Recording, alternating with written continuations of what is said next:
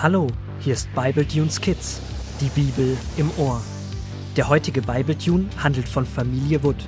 Familie Wood ist keine gewöhnliche Familie, sie sind Holzwürmer und leben unerkannt in einem alten Bücherregal bei der Menschenfamilie Stamm. Die Holzwurmgeschwister Paul und Rubina erleben eine Menge spannender Abenteuer. Gut, dass sie ihren Großvater haben, der ihnen jederzeit mit Rat und Tat zur Seite steht. So auch heute. Hier geworden. Ich bekomme ja kaum noch Luft. Das ist wegen diesem neuen Buch am Ende des Regalbretts, Rubina. Das ist so dick und hat hier alles zusammengeschoben. Ein neues Buch? Das will ich sehen. Na, dann komm mal mit. Du hast doch neues Buch gesagt. Das hier scheint mir das älteste Buch von allen zu sein. Was ist es denn für ein Buch? Du kannst doch schon lesen. Schau mal nach. Warte, Moment. Ich zwäng mich mal zum Buchrücken durch. Lebib. Lebib? Bist du dir ganz sicher? Ach nein, warte. Ich habe auf der falschen Seite angefangen. Bibel. Da steht Bibel. Bibel? Aber das Buch steht hier doch schon bestimmt acht oder neun Mal. Warum kaufen die sich denn jetzt ein so altes Buch, wenn sie es bereits haben? Das verstehe ich auch nicht. Komm, wir fragen Großvater. Der müsste jetzt unten beim Astloch der Schreibtischlampe seinen Rosenholztee trinken. Gesagt, getan. Kurze Zeit später platzen die beiden aufgeregt in Großvaters Teezeit. Der legt sein Buch zur Seite und hört geduldig zu. Hm, sagt der Großvater zu Paul und Rubina, am besten schauen wir uns das vor Ort an. Zeig mir mal das gute Stück. Und so macht sich das Trio auf, um dem Geheimnis der Bibel auf die Schliche zu kommen. Schau, da ist es. Es riecht ganz komisch. Ich hab mich gar nicht getraut, reinzubeißen. Das kommt bestimmt aus dem Aquarium. Antiquarium heißt das.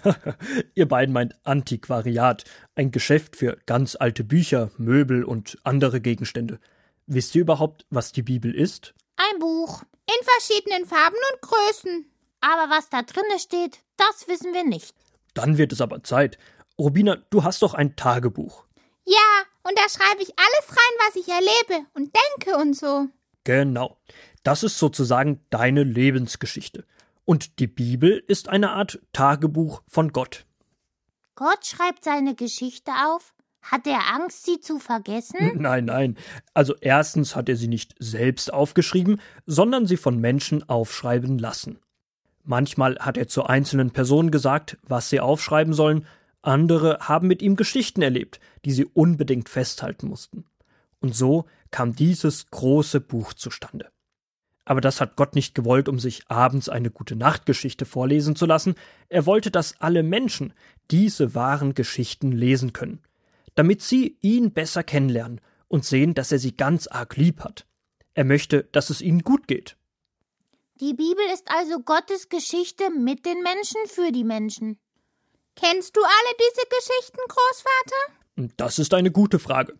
Weißt du, ich habe das große Glück, ein ganz besonderer Holzwurm zu sein.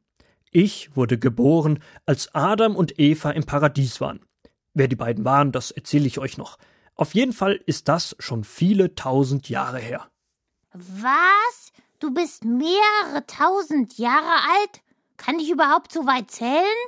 Und du hast so wenig Falten? Ich war nicht nur damals dabei, sondern habe viele der Geschichten in der Bibel selbst miterlebt. Wenn ihr wollt, kann ich euch gerne welche erzählen. Oh ja, bitte. Aber erst haben wir noch ein paar Fragen. Wie findet man sich denn in so einem dicken Buch zurecht?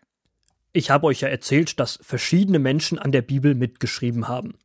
Das heißt, die Bibel besteht sozusagen aus vielen Büchern. Ein Buch aus vielen Büchern. Ja, richtig.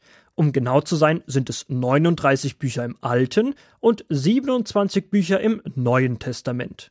Altes und Neues Testament? Ist jemand gestorben? Nein, nein, nein, nein. Äh, du kannst es dir so vorstellen. In einem Testament schreibt jemand ja rein, was ihm ganz wichtig ist. Er gibt seinen Besitz weiter. Und in der Bibel gibt Gott uns das weiter, was ihm wichtig ist. Und warum hat Gott dann ein altes und ein neues Testament schreiben lassen? Als er die Welt erschaffen hat, war alles perfekt. Es gab nichts Schlechtes auf der Erde. Es herrschte Frieden, es gab genug Essen. Doch das blieb nicht so. Viele Menschen wollten irgendwann nichts mehr mit Gott zu tun haben.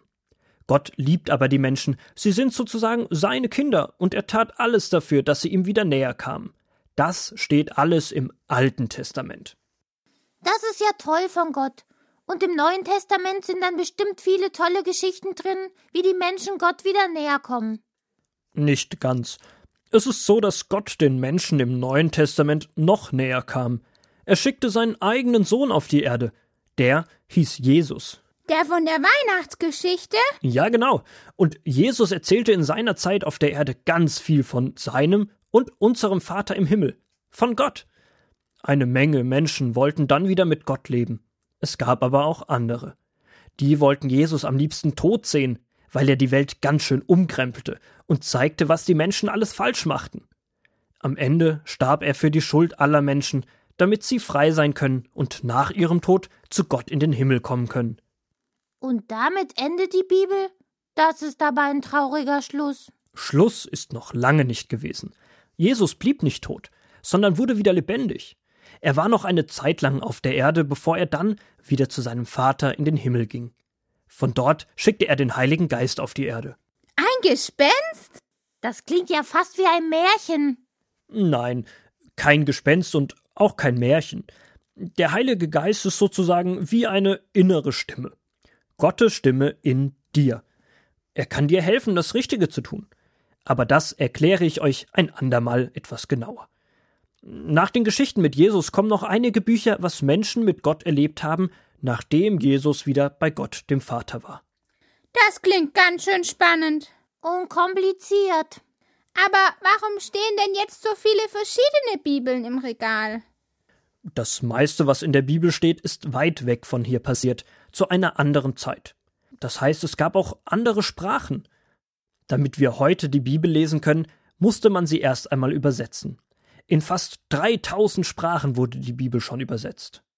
Wieder so eine Zahl, die ich mir kaum vorstellen kann. Neben der Schreibtischlampe steht doch der große Globus, auf dem alle Länder dieser Erde eingezeichnet sind. Stell dir vor, in jedem Land würde eine andere Sprache gesprochen. Da braucht man viele Übersetzungen. Chinesisch, Englisch, Französisch, Schwedisch und, und, und. Aber Großvater, die Bibeln im Regal sind doch alles deutsche Bibeln.